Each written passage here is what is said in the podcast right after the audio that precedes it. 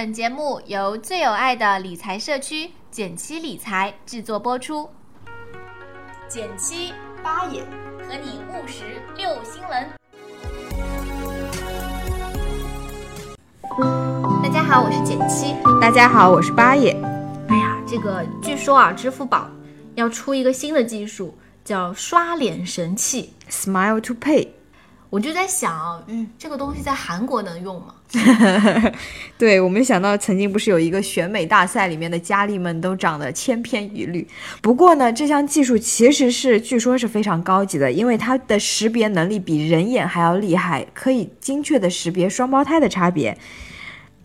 哎，我是看那个，那个叫什么？X X X 战警，嗯，然后他们那个里面是识别眼球嘛，对然，后所以呢，当时坏人为了要进一个门儿的时候，就把那个人的眼球给抓了出来。哎呀，实在太吓人了。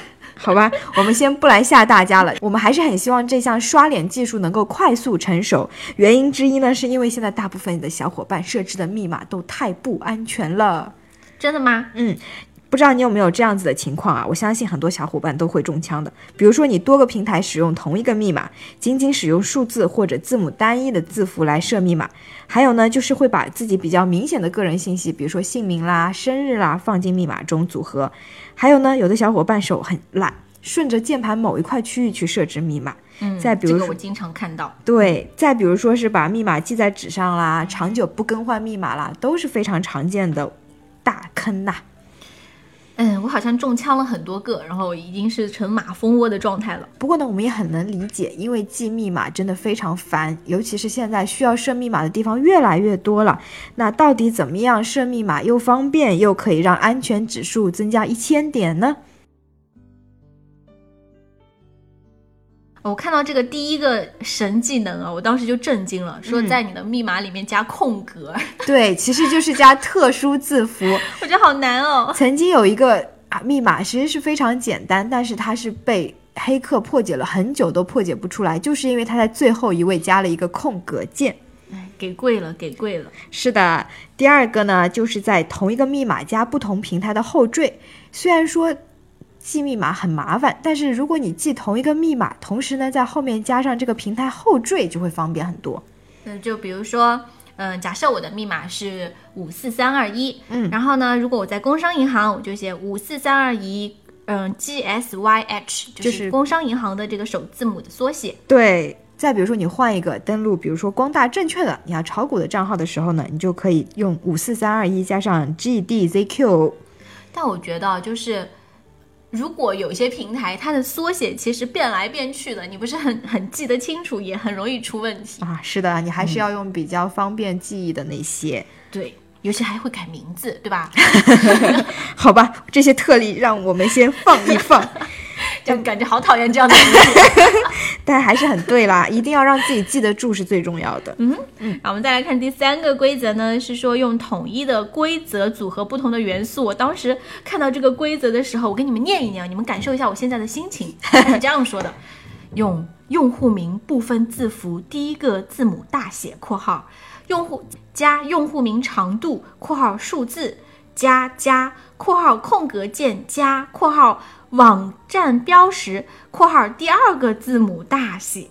对，听起来好像很复杂，其实不是很复杂。你只要把这个规则记住了，你每一个平台就很好设。比如说你在支付宝有一个叫做减七的小伙伴，他呢就可以这样子设置自己的密码：减七，嗯，就是英文的 Jane，然后七，对，然后再数字五，因为减七有五个字符，对，然后呢加一个空格键，然后再加上支付宝 ZFB 这个缩写。对，然后而且 F 要记得大写。对，然后我觉得光记这个规则，我觉得都已经记记得快要吐血了。嗯，看看吧。如果你觉得是能够有一个比较方便的统一规则，还是可以试试看。对，还有像什么你的小学的名字啊，赚钱最多的股票代码呀，还有初吻的日期呀，啊，记得人应该不多吧？好了，那我们再说，对于真的记不住的小伙伴呢，你就要求助第四点了，就是用一个专用的密码器。现在有很多这样子的软件，能够帮你生成非常复杂、非常难被破解的密码，同时呢，还能够帮你记住这个密码。然而，我认为如果你不小心删掉了这个密码器，或者你忘了这个密码器的密码，怎么办呢？我跟你讲，我真的做过这个事情。哎，好吧，曾经下载过一个那个记录密码的那个密码器啊，然啊，后它会在最外面上一把锁，是的，然后最终呢，我忘记了这个锁。好吧，那我们现在是给大家埋坑吗？不过我们就是多提供一种思路，总有小伙伴需要它。对，然后还有程序员朋友呢，给我们推荐了一个网站，叫做 CMD 五，就数字五、c m d 五点 com，可以帮你生成复杂密码。但是还是那个问题，生成的密码你自己都看不懂，然后你更记不住。是的，所以说是比较麻烦的一件事情，嗯哼，还是密码器稍微方便一点啊。嗯，第五点呢是自制代码转换，这个也是比较有难度的，但是呢，的确有一些小伙伴在用，而且用的很有趣。比如说有一句密码是这样子的：ppnn 十三百分号 dkst feb 点 est。这竟然是一句古诗词，翻译过来呢就是“平平袅袅十三余，豆蔻梢头二月初”。这就是一个程序员制作的密码转换。哎，我只能说他们的世界我不太懂。是的，其实简单来说，你可以自己设置一个简单的转换转换规则。比如说呢，你把十个不同的字母分别对应零到九，你的密码就是这个电话号码转换成的字母。说到这里呢，我倒是想到我们以前推送过的一篇文章，嗯，就是你可以通过密码来给自己心理暗示，是的，你知道就什么 success to 呃什么什么什么，对吧？对，但是我试过之后忘记了，真的，这是真事，所以还是告诫大家一定要选择一个自己比较记得住的规则和方法。我只想说，这只是告诉我们一个最简单的规则，就是不作死就不会死。好吧，我们是来搞笑的吗？并不是，我们还是真的要提醒大家，一定要去小心，因为现在暴力破解密码的确是非常猖狂的。是的，然后被破解了呢，就有各种的风险。